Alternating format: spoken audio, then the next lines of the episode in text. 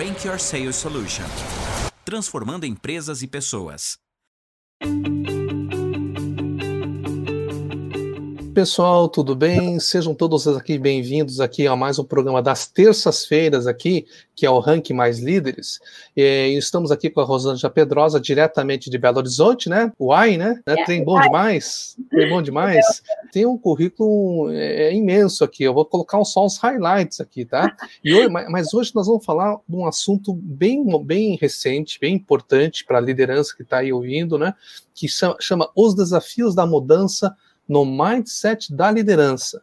Então, Rosângela aqui, para vocês terem uma ideia, ela é profissional Certified Coach, PCC da, pela ICF, certificação obtida em 2014, tem milhares de horas, 2.600 horas em atendimento de coach executivo um a um. Ela, ela é atual presidente do ICF Regional Minas Gerais, para gestão de 19 a 21.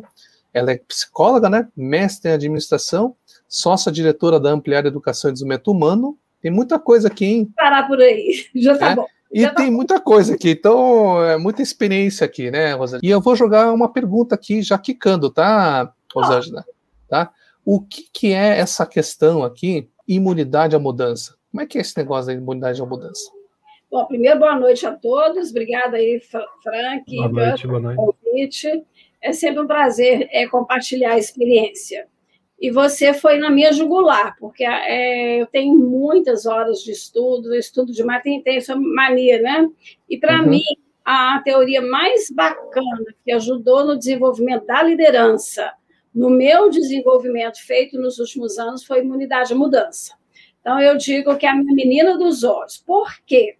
Eu tenho quase 40 anos de, de, de trabalho na educação executiva e nas escolas de negócio. Então, eu trabalhei na Dom Cabral, que é uma referência né, durante 20 uhum. anos, e tenho, sou professora associada de lá. Então, eu participei de programa nacional, internacional, de trainee a, a programa para diretores de empresa. O que, que eu vejo e comparando isso hoje? A maioria é, recebe muitos conteúdos, né, que a gente chama de mudança técnica, ou seja, vem de fora para dentro, aquele mundo de receita, o mercado de liderança é um mercado bilionário, mas o nível de mudança é muito baixo. Hum... Então, todos os líderes, a grande maioria que você encontra, não, a gente tem que ser líder inovador, tem que mobilizar a equipe, tem que treinar a gente, tem que delegar, tem que dar feedback. Lindo no discurso. Mas na prática, o nível, ainda a gente encontra muita gente no comando e controle, obedecendo hum... juízo, e aí, o que é imunidade à mudança? Tem casos belíssimos de coaching individual, onde o líder entra e com. A gente não tem nada de milagroso, não tem nada de autoajuda, é uma teoria em estudo mais de 30 anos, com muita pesquisa. Os dois autores são muito fortes. Agora, a grande sacada que eles tiveram, que é uma metodologia razoavelmente simples e rápida a fazer um coach de uma diretora da área comercial, a menina é brilhante, mas ela é absolutamente centralizadora. Se você falar uma. uma eu falo você, viu, gente? Mineiro fala você, né? Você, tá certo? desculpa. Se você falar alguma coisa que a contraria, ela empurra na reunião. Então, é uma diretora global, brilhante com aqueles comportamentos de, às vezes, de teimosa, ou então discute até que a opinião dela prevaleça. Uhum. Ela tem dois meses que ela está comigo. Eu fiz a imunidade de mudança dela, já comecei muito próximo no processo de coaching. Ela fez depois duas sessões, depois saiu de férias e voltou essa semana. Aí ela me mandou uma mensagem no feedback que ela recebeu de, uma, de um comprador dela. Você, uhum. Acontecendo com você? Eu achei que você ia me arrancar a cabeça na reunião. Como é que você está mudada assim? Aí ela foi compartilhar o imunidade à mudança, as descobertas que ela teve, a pessoa brincou, uhum. pelo amor de Deus, me dá o telefone dessa coach. E eu não estou, gente, aqui fazendo propaganda de mim. É propaganda uhum. da metodologia. Óbvio que eu tenho uma experiência bacana, que eu estudei, fui lá, fui para Harvard, fiz comigo, estudo uhum. muito a metodologia, se você estudar e aplicar razoavelmente bem, ela é muito poderosa. Então, que, hum. os nossos estão sendo cobrados de mudar. Os pobres coitados tentam mudar, mas não conseguem. Hum. Com essa você destrava um sistema que o impede de mudar. Você pode explicar um pouquinho mais detalhado, assim, mas não no detalhe do macro do conceito, qual é o que, que faz com que. Por que ele chama imunidade? Hoje nós somos loucos aí pela vacina da Covid, né? Uhum. Então, imunidade é você ter uma proteção interna que te impede de pegar a Covid, ok? okay. No caso da imunidade à mudança, você tem uma proteção interna que te impede de mudar. Então, essa proteção, ela é invisível mas ela age que nem o vírus age na gente. A gente não sabe que ele está lá, né? Quer dizer, para quem é assintomático, vamos para simplificar. Uhum, uhum. Você não sabe que ele está lá, mas ele está fazendo um trabalho muito bem feito, porque esse sistema acha que está te protegendo. Então, no passado, o que eu acho muito legal é que no passado você desenvolveu esse sistema para te proteger e ele te levou ao sucesso.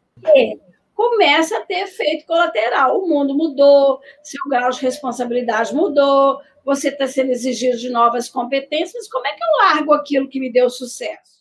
Nós estávamos fazendo um aquecimento aqui antes, né? Nós estávamos falando justamente daquela inteligência positiva ali do, do, do, do Shirasar Shamini, né? Que ele fala, né? Que você, che você chegou até aqui, mas talvez vá para frente, tem aqueles autossabotadores. Tem mais ou menos, mais ou menos por aí o caminho? Tem um pouco. A teoria é diferente, mas tem um ponto que é muito comum. No modelo da inteligência positiva, ele vai te fazer, te ajudar a fazer uma série de exercícios que são cerebrais, você aprender a educar sua mente. No imunidade, não fala isso abertamente, mas na verdade o que você faz é criar uma nova conexão cerebral, uma nova verdade. Deixa eu dar um caso. Essa pessoa que eu estou te dizendo agora, ela tem então essa postura, né? Ela briga, ela está sempre certa, a resposta dela é que vale. Toda hora que o gestor dela fala assim, você tem que dar mais voz a todo mundo, tem que ser mais participativa. Quando ela tenta, como ela tem a proteção interna, o que, que passa na cabeça dela, gente? Isso é meio complexo, né? Inconscientemente. Hum. Antes de eu voltar um pouquinho, fica mais fácil. Imagina que esse mudança que o líder quer é o pé no acelerador, ok? Uhum. Essa, essa imunidade, essa proteção interna é o pé no freio. Só que ela não reconhece esse pé no freio. Então, ela tenta acelerar e o pé no freio bloqueia. Então, ela não sai do lugar. O livro manda ela mudar, mudança técnica, de fora para dentro. O pé no freio está aqui dentro. Então, o que é muito bacana é que a mudança é dentro. Você hum. descobre esse sistema, aí você, nossa, mãe, eu estou freando e acelerando ao mesmo tempo. É, daí o carro não adianta, né? Ele não vai para lugar nenhum, né? Desgasta o carro, desgasta a máquina e ele não vai onde quer. Quando Pode ele... até fundir o motor. E, e funde, né, gente? Quanta funde, né? gente funde a equipe, são demitidos por causa dessa questão, tentaram mudar e não conseguem. O Robert Keegan, que é um dos autores uhum. do livro dele, tem uma piadinha que eu adoro. Toda palestra eu falo. Ele fala assim: Eu não sei por que, que as pessoas falam que é tão difícil mudar. Eu já de parar de fumar, desculpa. Eu já parei umas 200 vezes. então, os líderes tentam delegar, tentam dar feedback, tentam ser participativos, tentam sair do controle e comando depois que faz curso, depois que lê um livro, mas não se sustenta por causa hum... do sistema. Como é que é? Não é simplesmente querer. Me explica um pouquinho esse negócio. Por exemplo, eu, vou dar um exemplo. Eu quero fazer. Vou chutar lá. Quero perder peso. Estou chutando, né? Eu até, até, até com essa pandemia aqui, até, até ah, perdi um pouquinho. Eu quero. Mas não basta, não basta só você querer, então. Não, é o que, que a gente aprende quando a gente começa coach? Consciência, aí eu mudo, né? Amplia minha consciência, eu mudo o, o, essa teoria começou exatamente com obesos e cardíacos. O médico virava para os clientes e falava assim: se você não mudar seu estilo de vida, você vai morrer em pouco tempo. O cara quer viver, Ele sabe o que tem que fazer, a não ser que ele seja suicida, né? mas de uhum. modo geral, a pessoa saudável quer viver, ele tem todo o suporte para viver. Apenas um em cada sete pessoas mudava. Um em cada sete? Um em sete. Aí esses dois autores, o Keegan e a Lisa Leary, ah, não faz sentido. O cara sabe, quer, se esforça. Por que, que ele não para de fumar ou de, ou de, de comer? Né? Aí que eles foram estudando, eles não, eles descobriram isso da noite para o dia, sete, oito, nove anos para estruturar essa metodologia. E eu acho muito bacana, porque todo mundo já ouviu falar de crença limitante, Sim, né? eu ia perguntar isso aí. Da crença. Só que, ok, você falar da crença limitante é uma coisa. A teoria, ela vai trabalhar com o intelectual e com o emocional. Heart e, e head, né? Heart and head. Então, ela destrava a emoção que prende, porque só na cabeça não adianta. Então, a consciência vem no intelectual. A metodologia destrava aqui. É muito impressionante. Mas me diga uma coisa, Roseli, eu não sei se é nesse livro que fala, mas tem o um lado visceral da coisa, não tem? É visceral. Por que, que é visceral? Ele, inclusive, fala essa metodologia, enquanto você não pegar no visceral, naquilo que está no DNA da pessoa, você não chegou lá. Deixa eu contar um caso que ele contou lá em Harvard de, de um velhinho que precisava tomar os remédios, horário, aquela vida toda, e ele não tomava, ele esquecia de comprar, acabava o remédio, ele ia no supermercado, estava aposentado, não levava o remédio lá, ele ia para o cinema. E aí ele foi lá fazer o acompanhamento com ele, ele é psicólogo de adulto, o Robert. E aí ele perguntava para o cara, qual a pior coisa que aconteceria se você tomasse o remédio do jeitinho que precisa? Ele falava assim, você não está entendendo, eu preciso tomar o remédio. Aí ele repetia a pergunta: qual a pior coisa que aconteceria se você tomasse? Não é se não tomar. É se... Não, não, mas eu preciso tomar esse que eu. Aí ficou umas cinco, seis vezes. Uma determinada hora ele pegou assim aqui na jugular, né? Fez a pergunta que a coisa pegou. O cara soltou com toda emoção. Eu ia me sentir um velho decrépito, um velho igual meu pai. Qual que era o sistema de imunidade?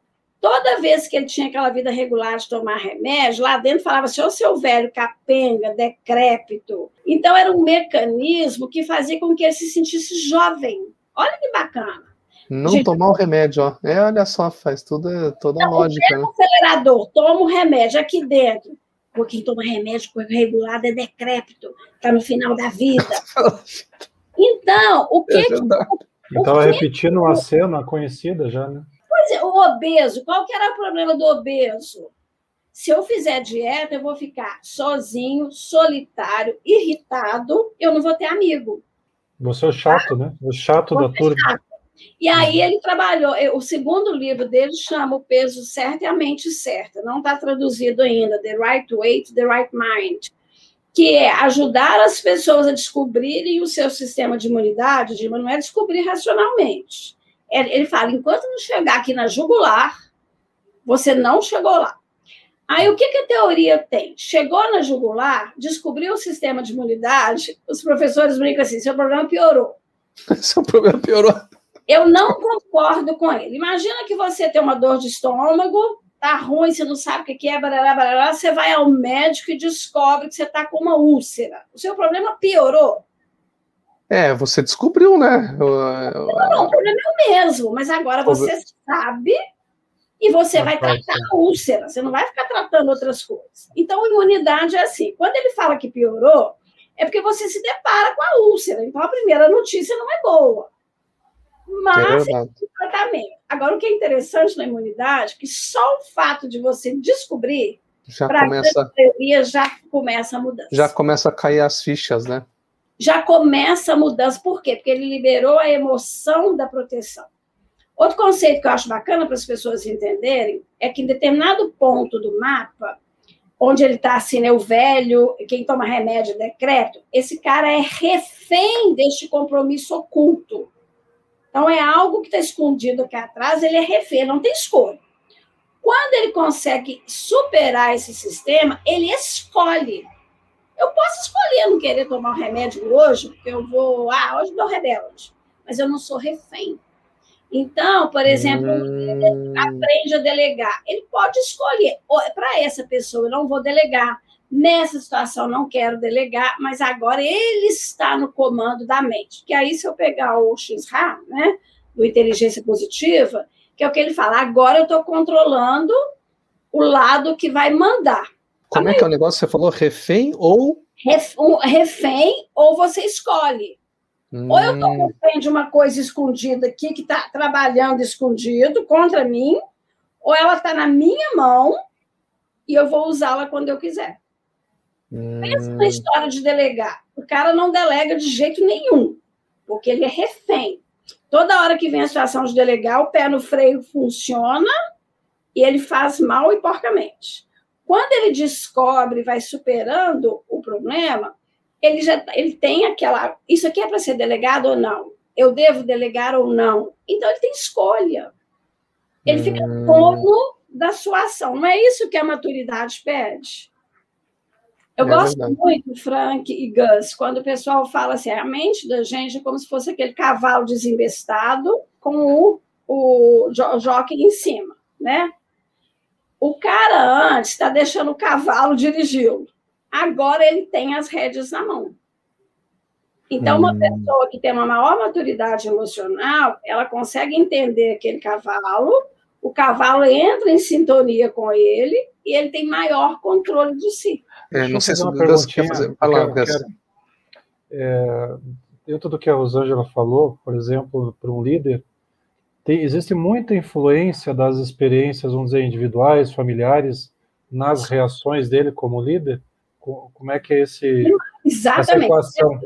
Certinho. O que ele descobre nesse ponto que, que amarra são crenças. Então, por exemplo, eu, a gente tem um caso lindo de um cliente. A crença que ele desenvolveu dos pais é: você tem que ser sempre o primeiro aluno da sala, você não pode errar de Isso aí eu, eu, você, você pegou ali, você, sem querer, você, você pegou aí a história do Deus. Você não pode ter vida pessoal com gente do trabalho. Me, me, tira da, me tira da live, você pegou no ponto que o Gus tem esse negócio aí. Ele tá rindo. Crença, ela veio com você. Chega um determinado ponto que ela começa a te prejudicar. Hoje a gente está falando é, MVP, né? O menor valor viável. Você tem que fazer erro, você tem que estar tá mais. Então você começa a ficar meio desantenado. Então, essas crenças foram criadas lá. Esse cara, ele manda, ele, ele corrige tanto, ele é tão obsessivo que ele vai mandar uma mensagem de áudio. Ele me contou outro dia que ele grava a mensagem cinco, seis vezes até ficar perfeita mensagem de áudio que você manda para um colega. Aí, outro dia, ele me mandou uma mensagem e falou: Rosângela, mandei de primeira, sem corrigir. O que, que acontecia? Era um cara bacana, brilhante, que se absti, abst, deixava, vou falar mais fácil, né? Que deixava de dar a sua opinião ou de entregar um relatório que ele não estava 200% é, conferido. Então, hoje, hoje a gente tem que arriscar, tem que tomar decisão rápida, tem que né, lançar contar, o amigo do bom, né? Eu vou contar uma coisa, Rosângela, quando, porque eu me identifiquei totalmente com isso aí. Quando eu, é, uns quase 15 anos atrás, assim, eu fazia muita acupuntura, né? Porque eu sou muito grande, então eu volto e meia eu tenho muito problema nas costas. Sim. E eu, eu fui um dos melhores acupunturistas aqui de Curitiba e ele fez uma anamnese comigo. E assim, me diga uma coisa que caracteriza você bastante. Daí eu falei do perfeccionismo. Daí ele falou: Não, não, você não é perfeccionista. Eu falei: Sou. Daí você brigar, brigar com ele. Não, eu sou perfeccionista. Dele: Não, não é, não. Ele também é de descendência japonesa, como o Frank, assim. Ele falou: Não é, não. Eu falei: Sou perfeccionista. Como é que você sabe que eu não sou? Não, você é um mala sem alça. Mas não sabe disso ainda. Mala sem álcool. É. Mas quando a gente vai olhar isso, tem motivos que você veio Sim. trazendo e você ganhou muitas vantagens. O que é muito bacana é porque quando você descobre, você vê o lado bom, e aí, gente, tem uma coisa que eu acho muito legal falar na imunidade. A maioria das pessoas tem medo de mudar, porque elas acham que elas vão ficar pior, que elas vão perder a sua identidade. Eu, o contrário, imagina que você é um aplicativo de banco, né? Quando o aplicativo é atualizado, ele continua fazendo o que ele fazia, não continua a identidade dele? Só que ele fica melhor. Eu inventei um outro dia o seguinte: fazer sua imunidade. Quando você não tem imunidade, você comprou um apartamento de quatro quartos, na praia, com varanda, e você só mora nos três quartinhos do fundo e não vai nem na varanda. Porque você tem uma crença de que, que, que se você chegar lá, eles vão achar que você é metido, que você está esnobando, que você só está na varanda porque você quer aparecer. Então, ele não vai. Hum, Ou seja, você fica usando um potencial menor do que você tem. Então, o que, essa, o que essa metodologia faz é te permitir usar o apartamento de quatro quartos com varanda sem significar que é metido, que é legal. Então, você usa todo o seu potencial. O nome da teoria é Desbloqueando o Seu Potencial. Então, nós vivemos num mundo menor do que a gente pode. Então, eu estou tirando as amarras. Agora, é, Rosângela, uma pergunta. Isso aí é, é, chega a ser inconsciente, porque é inconsciente, porque é se inconsciente. a pessoa fosse consciente, não. É inconsciente, né? mas mesmo quando ele põe consciência, ele trouxe a úlcera para o visível, mas aí ele vai ter que tratar da úlcera. E o tratamento é muito simples. O que, que, que é o tratamento? O cara vai para o dia a dia, fazer pequenas experiências, pegar o cara da varanda, né? ele chega na janela um dia, lá bem devagarzinho, fica lá 10 minutos, aí alguém fala assim, não, cara, que legal, você é um cara muito simples, olha como é que você está vestido todo despojado. E fala, ah, engraçado, eu posso chegar na varanda e não ser visto como metido. Deixa eu trazer isso mais para o mundo corporativo, porque às hum. vezes fica. O caso de, desse rapaz, por exemplo, né? Que grava quatro, cinco áudios. Então ele era mais lento, cara brilhante, mas que a diretora dele falava assim: eu preciso te promover para subir, mas você não arrisca, você não inova menos, você não compartilha muito com as pessoas, você fica só no seu mundinho. Ele tinha uma crença que para ele ter intimidade com uma pessoa tinha que ser duas pessoas no máximo, o resto mantenha-se protegido. Aí, que, que ele Aí, uma pergunta que às vezes eu faço: vamos fazer um teste dessa crença, ver se ela passa no, no, no crivo? Você conhece alguém que você admira muito e que não é assim, que conversa, que faz rede, que relaciona, é um cara bacana? Nossa, conheço, fulano de tal é um espetáculo. Ele começa a criar dados e fatos que vai desmontando a crença. Hum... Só que isso é feito, gente, sendo compartilhado com um coach, com alguma pessoa. Não é simples. Ele pode fazer sozinho, mas eu nunca vi efeito muito legal. Quando eu voltei de Harvard, eu fiz alguns workshops abertos, eu até parei de fazer. Porque você explica esse processo de fazer pequenos testes, de buscar dados e fatos e de compartilhar com alguém. Quase ninguém faz. Então, eu acho que é importante ter um acompanhamento mínimo de umas quatro, cinco, seis sessões para você pegar o jeitão. É, tem uma pergunta do Fabrício, deixa eu passar aqui para vocês dar uma olhada aqui. Ó.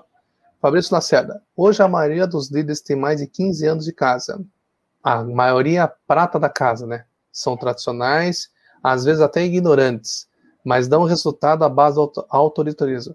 O que pensa sobre isso, Rosana? Obrigado, Fabrício. Essa Ótima aqui é pergunta. pergunta... Eu...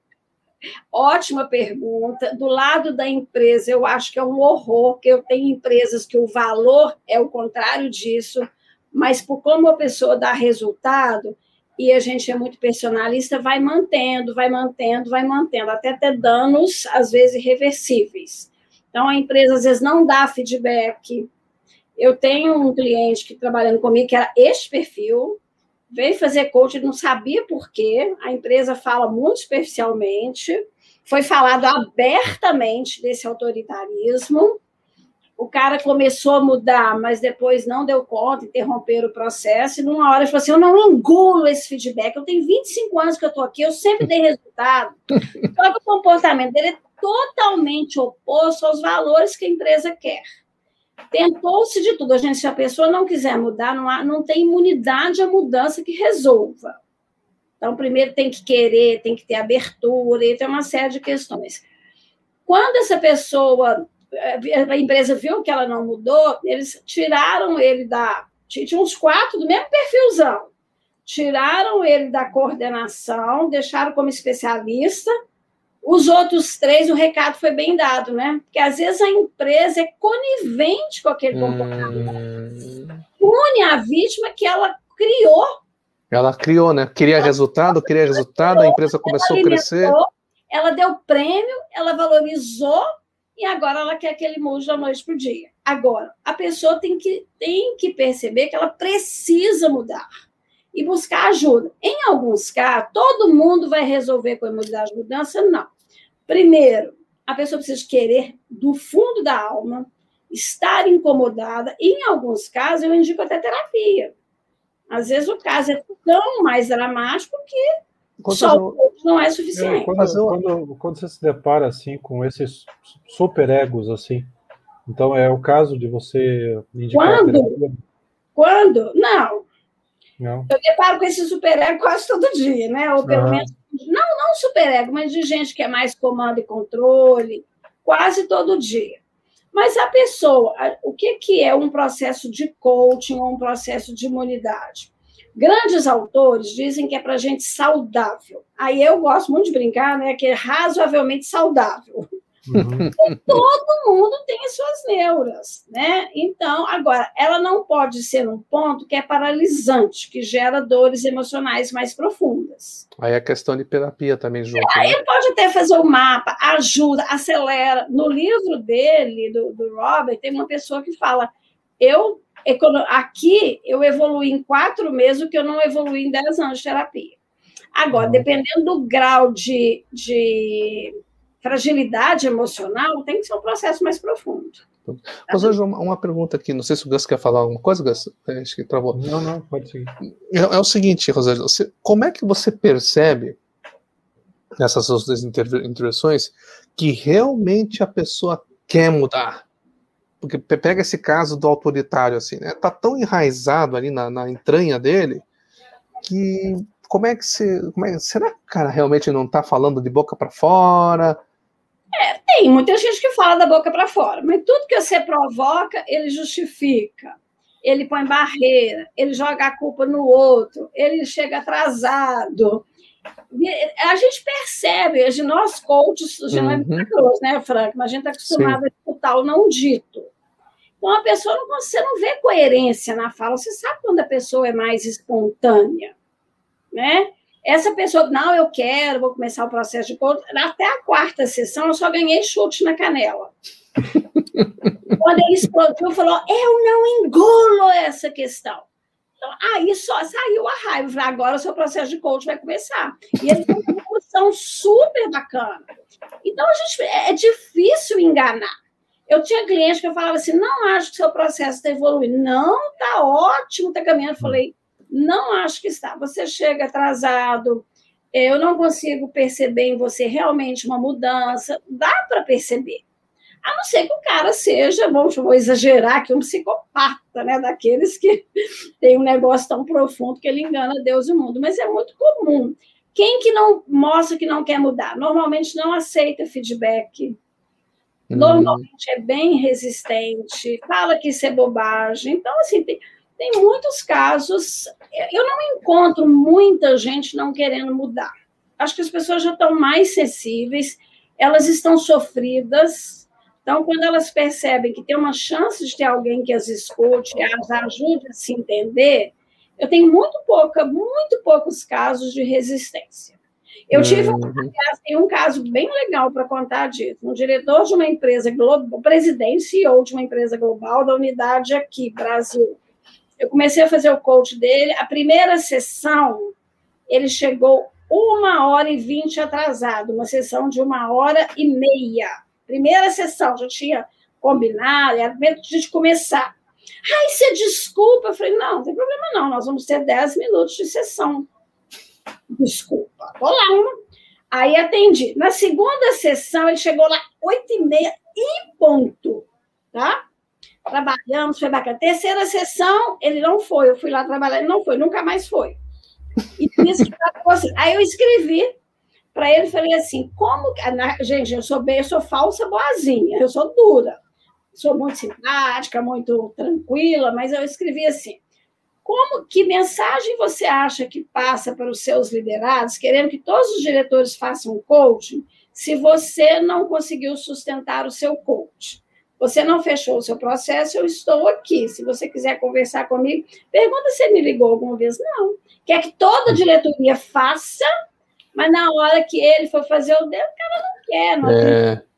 E olha só, é, é Rosângela, por que, é tão difícil mudar, apesar de, de repente, o desejo ou a intenção? Não é o caso dele, mas por que, que você acha que tem essa, Aqui, essa dificuldade? Primeiro, primeiro, tem uma ideia de que eu vou perder a minha identidade.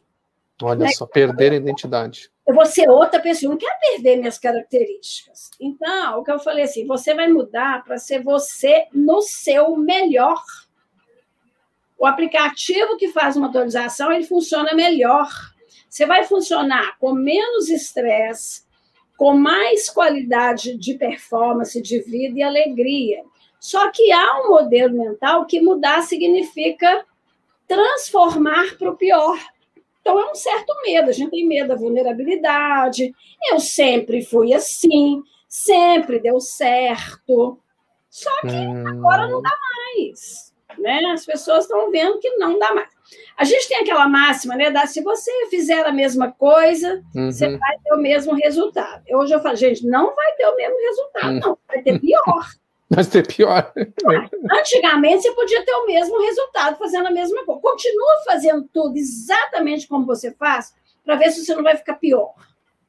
Porque o mercado está mudando, as competências estão mudando, está tudo ágil demais. Se você ficar igualzinho, você vai virar um dinossauro. Ou vai ser atropelado, né? Atropelado. Então não tem essa de eu não quero mudar. É, eu acho que tem que desmistificar isso. E é muito gostoso o processo de aprender. É, lá no meu, no meu LinkedIn tem uma frase lá, que é uma frase que eu usei para mim. Eu era uma pessoa super tímida, não falava gato em público, autoestima lá no chão, e eu mudei muito com a análise, tá, gente? Fiz análise faça 500 anos, vi muito processo de autoconhecimento. Eu fiz uma frase que eu acho muito legal. Você muda para ser cada vez mais você mesmo. Uhum. Aquela menina tímida, caladora, não era eu. Era uma defesa que eu tinha de medo do mundo. Ela não vem ao caso. Eu acho que eu mudei para muito melhor. Pergunta se eu quero voltar na minha juventude. Olha, eu vou dizer uma coisa, Rosana. A gente, a gente conhece acho que mais uns, uns três anos. Eu não imaginava que você era tão.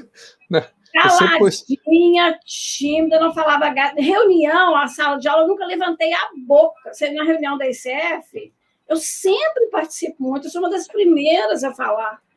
Aí um dia eu falei, gente, como a pessoa pode mudar tanto? Gente, eu não mudei. Eu, o que, que é desenvolver? Tirar o invólucro, tirar aquilo que você acha que está te protegendo, mas na verdade está tá escondendo o que você tem de mais bacana. Hum, muito então, legal, se a gente desmistificar esse processo, o processo de mudança é lindo. Porque não é mudança, talvez seja um processo de libertação. Tá tendo um panelaço aqui, viu, gente? Hum, tá tendo panelaço? Olha. Tá. Ó, o, Luciano, o, o, Luciano Gomes aqui, ele, obrigado, Luciano, pela presença. Obrigada, boa noite, muito obrigada pelos ensinamentos. Legal.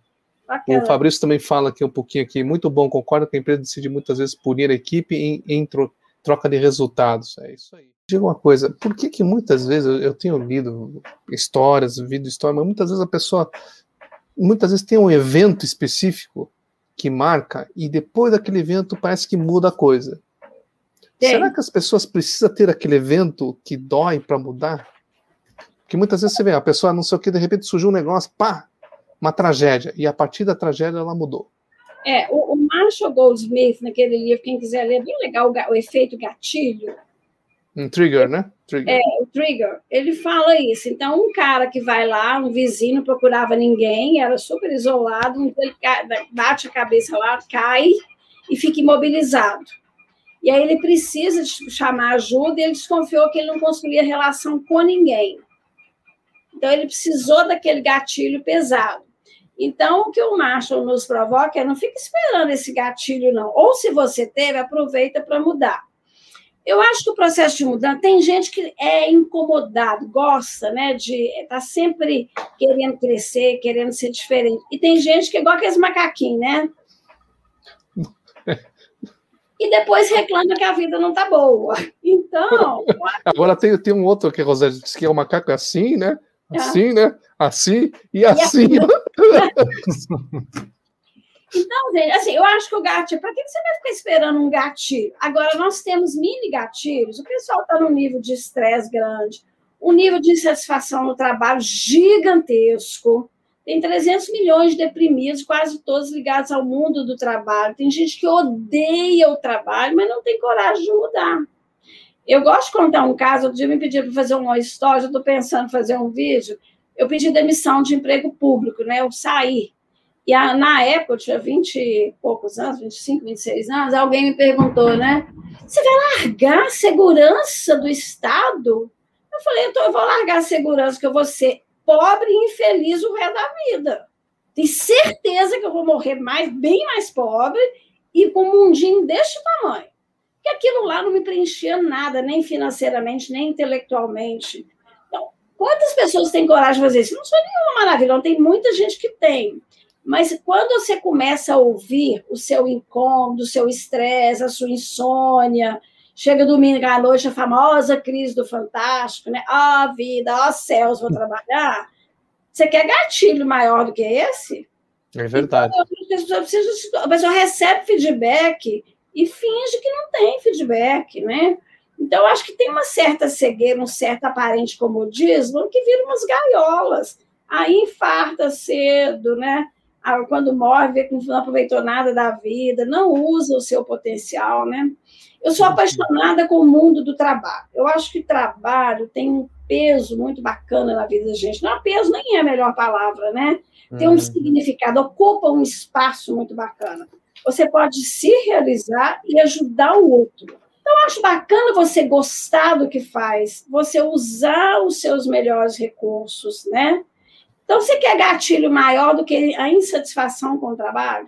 Hum, aí, quer dizer, onde há fumaça, a coisa que você precisa dar uma. O que, que isso aqui está dizendo para você? Faz observar. Então, assim, tem o medo da mudança, o sofrimento é muito maior para permanecer, você gasta muito mais energia para não mudar do que para mudar. Agora, hum. quando a imunidade ele te ajuda a vencer, você faz tudo para não mudar. Quando você tem essa metodologia, você ainda não descobriu, você faz tudo para não mudar, porque ele é um protetor. Muito se fala hoje, Rosângela, da questão do ah, encontre seu propósito na vida. Isso é válido para todo mundo? Pergunta difícil, né? Eu acredito que seja. Mas, mas eu, assim sou, eu, eu sou o cara das perguntas chatas. Não, porque assim, é válido para todo mundo, Provavelmente é, né? Provavelmente. Mas, por exemplo, se a pessoa não tem nenhum tipo de espiritualidade, uhum. se ela não tem nenhum tipo de desenvolvimento, pensar em propósito talvez fique muito sofisticado, né? Então, uhum. assim, eu acho que é um conceito mais elaborado. Mas no nível é, mais de pessoas mais simples, operacionais, você vê muita gente antiga que fala coisas muito bonitas, né? Eu nasci para servir, né? Às vezes uhum, tem consciência uhum. da palavra propósito. Uhum. O ser humano, mesmo que ele seja é, ateu, mas de modo geral ele vai amadurecendo, ele vai buscando algum tipo de espiritualidade que seja fazer bem ao outro, né? A gente está falando de gente do bem, né? Sim. De gente saudável e com bons princípios éticos e morais, né? Então, se o, se o trabalho é um trabalho que contribui para a vida do outro, isso é um propósito. Agora, eu estava com um grupo de executivos do MBA, da Dom Cabral, surgiu esse assunto de propósito. Aí um diretor de recursos humanos, que é um cara brilhante, falou assim, nossa, eu achava que propósito era aquelas coisas grandiosas, né? Não, gente, propósito pode ser uma hum. coisa pequena e simples. É que então, você falou, né? É, é, muito a pílula. Rosângela, que você falou, a pessoa é, é, simples, não sabia o propósito, mas estava vivendo o propósito. Sim. Lindo isso, Frank, lindo. Planejamento é. estratégico de empresa. É, quando os estudiosos falam assim, muita empresa ela vai fazendo, ela fala, não tem planejamento estratégico. E ela está fazendo. Ela não sabia falar, mas ela tinha. Então, uhum. provavelmente todos nós temos algum propósito na vida e a gente vai é, realizá-lo. E quando você começa a conversar e a trocar, as pessoas te ajudam a dar palavras para o seu propósito. Hum. Olha aqui, deixa eu só compartilhar aqui, ó, o Paulo de novo aqui, ele, Paulo, Paulo César Martins Guimarães, ah, obrigado pela participação. Tá? Ótima live, muita boa conversa sobre a mudança de dentro para fora, legal. E aqui tem mais uma, uh, uh, acho que aqui é uma pergunta. Eu sou gerente numa grande empresa aqui em Belo Horizonte e vou assumir um setor onde a liderança atual está sendo promovida pelo belo trabalho realizado. Como devo proceder perante a nova equipe? Obrigado, Luciano Gó, pela, pela pergunta. Excelente, né? Você quer uma resposta de, de receita de bolo, não vou te dar, não, né? Mas a primeira resposta que eu vou te dar é: seja você. Né? Faça o seu projeto, né? esteja inteiro com a sua equipe, escute a sua equipe, crie relacionamento com ela. Então, acho que a primeira coisa, não vai tentar imitar o outro, você não vai conseguir, né? Ah, eu gosto muito de dizer para líderes, eu trabalho muito com coach de carreira, falo assim, qual é a assinatura que você quer dar? Os líderes são muito cartesianos, falam, Rosângela, pergunta é essa? Então, a assinatura é a sua marca, o seu jeito de ser, pelo que brigas que você está comprando, né? Então, para esse, esse líder, procura saber qual que é a sua assinatura e convida esse grupo a assinar a obra de arte juntas. Olha só. Essa é a primeira coisa. O Peter Drucker tem uma, uma pergunta que eu gosto muito, que ele fala com os líderes assim: toda vez que você assumir uma posição nova, não faça o que você acha que tem que fazer. Procure se perguntar o seguinte para a organização: qual a melhor contribuição que eu devo dar neste novo papel? Porque às vezes a gente quer repetir o papel anterior, então é muito importante clarear a expectativa com, com a equipe que te contratou, né, para cima, né, com, com por que, você pegou essa equipe, que trabalho você entrega, e alinhar a expectativa com a sua equipe. Então, acho que essa pergunta, a melhor contribuição que eu devo dar nesse papel, sendo autêntico com a minha assinatura. Acho que, pelo menos, uma coisa é, é, tem, tem, uma palavra, né? É melhor ser 100% deu de mim do que 1% de uma outra pessoa, né? Gente, é fake, não adianta. Você tentar ser o que você não é, é fake. Por isso que eu acho o processo de mudança bonito você vai ser o seu melhor. Se você é um diamante bruto, você vai ser um diamante. Se você é um cascalho, você vai ser um cascalho bonitinho, polido, bacana, do tamanho que precisa. Se você é um rubi, você vai nascer rubi. Essa história, nasceu para elefante querer virar borboleta, esquece. Nós estamos quase chegando no final, mas ah, tem uma, uma pergunta aqui, Rosângela, que não quero calar, que não quer calar. A gente está, esse canal que rank mais líderes, é a gente fala de liderança, né? Mas qual que você acha que é os maiores desafios para o desenvolvimento das lideranças? O que, que você acha que é os maiores desafios? Uma nova live, tá? vamos marcar, daqui vamos marcar. Mas eu, assim. Eu estudo muito, né, gente? Eu gosto muito de estudar. Eu tive recentemente um, uma pesquisa de um documento muito bom que vai falar dos desafios do desenvolvimento de liderança. Não dá tempo de falar aqui, mas para mim, o maior desafio é, por exemplo, em Harvard, o curso mais é, dos mais concorridos chama de liderança adaptativa. Ou imunidade à mudança está nesse chapéu da liderança adaptativa, que é o quê? Desenvolver o mindset interno para depois desenvolver, para mandar coisas externas. Como é que eu, eu sou muito concreta? Então, imagina que o seu cérebro é uma terra dura, que nunca viu água, que não nasce nada, nem a erva mais daninha do mundo. Estou exagerando. Aí vem aqui fora um tanto de erva bacana, de adubo, mas não tem água, não. Não vai nascer nada. Então, o que, que as impre... o pessoal que estuda neurociência, tem o livro da Carol Duell, né, Mente de Crescimento, né? O que, que é? Você tem que afofar a terra interna, ajudar que ela esteja saudável para ela receber sementes boas. Então, acho que o maior desafio da liderança é ajudar os, os famosos líderes a mudar mindset. Que a gente fala isso, a gente compra o um livro, mas isso não é um processo simples, não se faz da noite para o dia. Eu estou estudando uma teoria super bacana desse professor de imunidade, chama An Everyone, Everyone Culture. Então, o cara fala o seguinte: desafio da liderança. Em vez de você desenvolver 10% de líderes, procura desenvolver um espaço onde todo mundo se desenvolva onde a mudança é coletiva. E isso, nós estamos a quilômetros de distância disso, né? Tem poucas empresas que dão conta disso. Então, eu acho que enquanto os RHs ficam na história de. Quando você fala assim, e fala seu plano de desenvolvimento individual, qual que vocês acham que é a primeira resposta? Não sei, agora. Vou sim. fazer o curso XYZ. Ah, sim. Vai, pega um treinamento aqui pega e faz. Um treinamento de fora para dentro. Outra coisa, eu vou pegar meu ponto fraco e vou consertar ele. Ah, é verdade. Então, são duas coisas que não estão erradas, mas o melhor é, deixa eu olhar para dentro e ver o que, que eu preciso mudar dentro para depois mudar fora. Aí vem os processos de mentoria, de coaching, de terapia, conversacionais, intervencionistas nas equipes e nas empresas. E deixa eu também desenvolver aquilo que eu sou bom. É, pontos fortes, né? Mas é um pouco é. só resolver o efeito e não ir na causa, né? Mas não, nem o efeito não resolve. Mal, mal e porcamente. Né? Tem gente que vai pagar 100 mil reais num curso de MBA, não sabe nem o que está indo buscar lá. É não tem objetivo de desenvolvimento claro.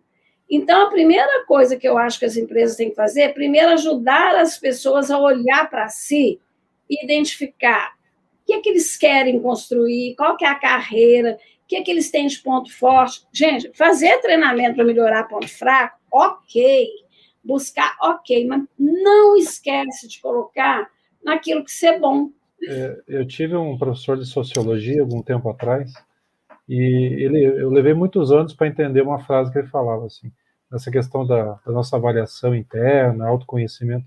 Ele usava uma frase assim: nós precisamos aprender a alongar o olhar olhando. Que lindo. É. Então, assim, ele usava isso, eu demorei muito para entender, assim. Às vezes fala assim, ah, a gente precisa ampliar a nossa visão sobre, né, ampliar a visão de mundo, aumentar a nossa percepção. Mas quando ele faz isso, né, alongar o olhar olhando, eu vou muito além, né?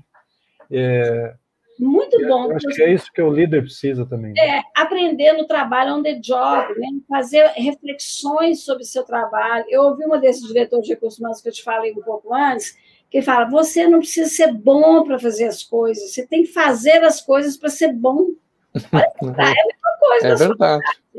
Então, assim, aquilo que você gosta, que te interessa, vai fazendo, vai estudando você, tra, tra, compartilha com as pessoas, você ficar muito bom naquilo.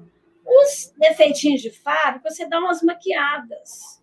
Porque é. naquele defeito que você tem, coisas que você não tem jeito, você pode chegar, como diz o drag, máximo na medianazinha. Gente, o que, é que os olheiros de futebol fazem? Eles vão para o campo de futebol, escolhem os meninos fera, vão treinar para eles virarem os Neymar da vida, os, os Zicos da vida, que eu sou da era antiga, né? Então, agora, eles não pegam os perninhas de pau, não. Você pode treinar os perninhas de pau, eles vão ficar bonzinhos, mas não vão ser jogadores de primeira linha. Olha então, só. Você vai para o The Voice Brasil, quem que passa lá? Quem que já é bom para caramba, aí vai fazer curso com o pessoal para ficar legal.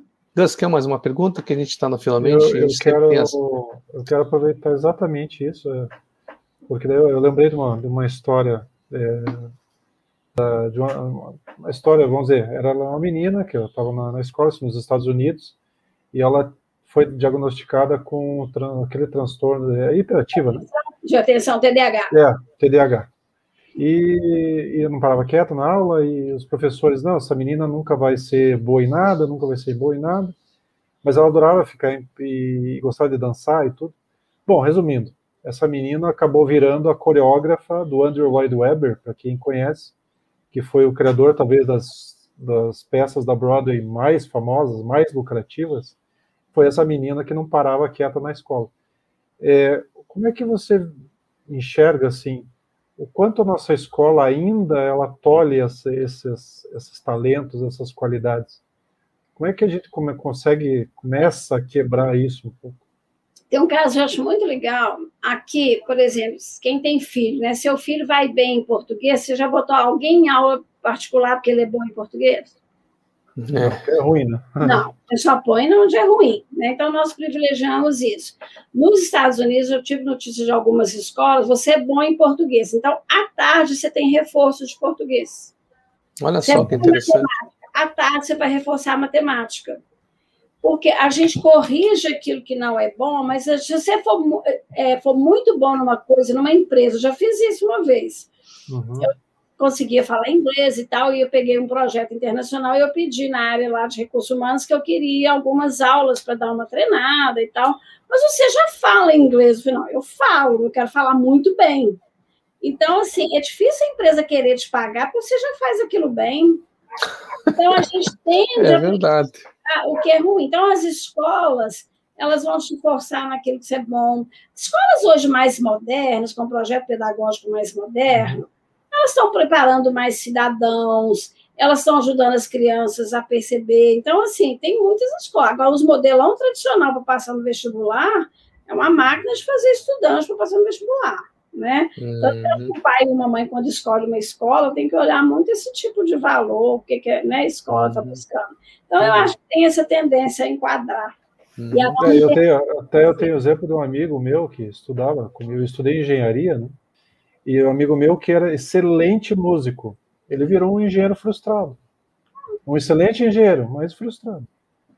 É muito ruim. E os pais fazem isso, não, você vai trocar engenharia por música, né? Uhum. Então, eu acho que essa é uma sabedoria que a gente precisa desenvolver. É Bom, Rosângela, respeitando aqui o nosso tempo, tá? A gente faz sempre a mesma pergunta, tá? Para os nossos convidados. Qual é o líder que você mais admira e por quê? Perguntinha também difícil. Tem tempo para pensar?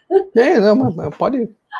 Não, deve, deve ter vários, mas qual que você. Quando pergunta isso, é, por exemplo, a gente conhece uma série de pessoas que são do nosso mundo, que a gente admira muito, que falar a pessoa não tem muita noção, né? Então, se a uhum. gente vai pegar as figuras públicas, eu sou literalmente apaixonada por Nelson Mandela. Hum. Tive a oportunidade de ler a biografia dele, tem o autor de um dos livros que fala assim: você não pode ser um Nelson Mandela, mas você pode aprender muito com ele. O cara era brilhante. Mas se você lê a biografia dele, é muito coerente com seus princípios, né? Que ficou 27 anos preso, poderia ter sido solto antes, não foi enquanto não estiveram de acordo com a luta que ele, que ele brigava, né? Quem quisesse rever essa história, assiste aquele filme Invictus, que é imperdível, Sim, mas uhum. assiste com um olhar mais aprofundado. Então, eu acho que ele foi inspirador, trabalhou com uma causa muito visionária e é uma pessoa que deixou para. Eles falam talvez seja um dos líderes da, né, que vão ficar para a eternidade. O final que eu deixo é essa, gente: invistam no seu autoconhecimento. Isso não é balela, não é coisa de autoajuda. É a mesma coisa. Se você tem, se você é um carro 1.0, não adianta você querer fazer trilha com ele, você tem que ter um carro 4x4. Conheça o seu carro, o seu equipamento, saiba vendê-lo. Tem gente que tem um carro, vai vender e não sabe falar em que, que é bom. Então, quando você tem um autoconhecimento, você sabe falar o que, que é bom, o que, que você tem de limitação, você abre portas para você, você aprende a fazer escolha. Então, para hum. mim, o, o maior patrimônio que uma pessoa pode ter é uma pessoa que investe em conhecer-se. O, o Nelson Mandela, num dos livros, ele fala assim: ah, uma das coisas boas de ficar tantos anos preso foi que ele teve a oportunidade de fazer um autoconhecimento muito profundo que ele conversava com ele no dia a dia, ele refletia, ele dava passos e passos atrás, né, metaforicamente. Então, para mim, é o maior patrimônio que uma pessoa pode ter é esse, porque a partir daí uhum. o resto eu acho que abre portas. Abre portas. Muito bem, beleza, Rosângela. Olha, Rosângela, e obrigado é. pela participação, por aceitar o, que, o convite da Rank Mais Líderes, tá, Rosângela? E Gus também quer colocar algumas considerações finais, Gus? Não, quero agradecer, né? A gente quase transformou isso aqui já quase uma, uma sessão de coaching minha. uma hora, deu uma hora. e pessoal que está assistindo, não, não, se esqueçam, todas as terças-feiras nós temos aqui esse programa Rank Mais Líderes. Semana que vem também tem uma pessoa fantástica que está vindo aqui. É, Quinta-feira nós falamos sobre direto ao ponto, que é mais assunto sobre vendas, né? E Obrigada. até a próxima. Obrigado, Rosângela. Obrigada. Obrigado, pessoal. Tchau, gente.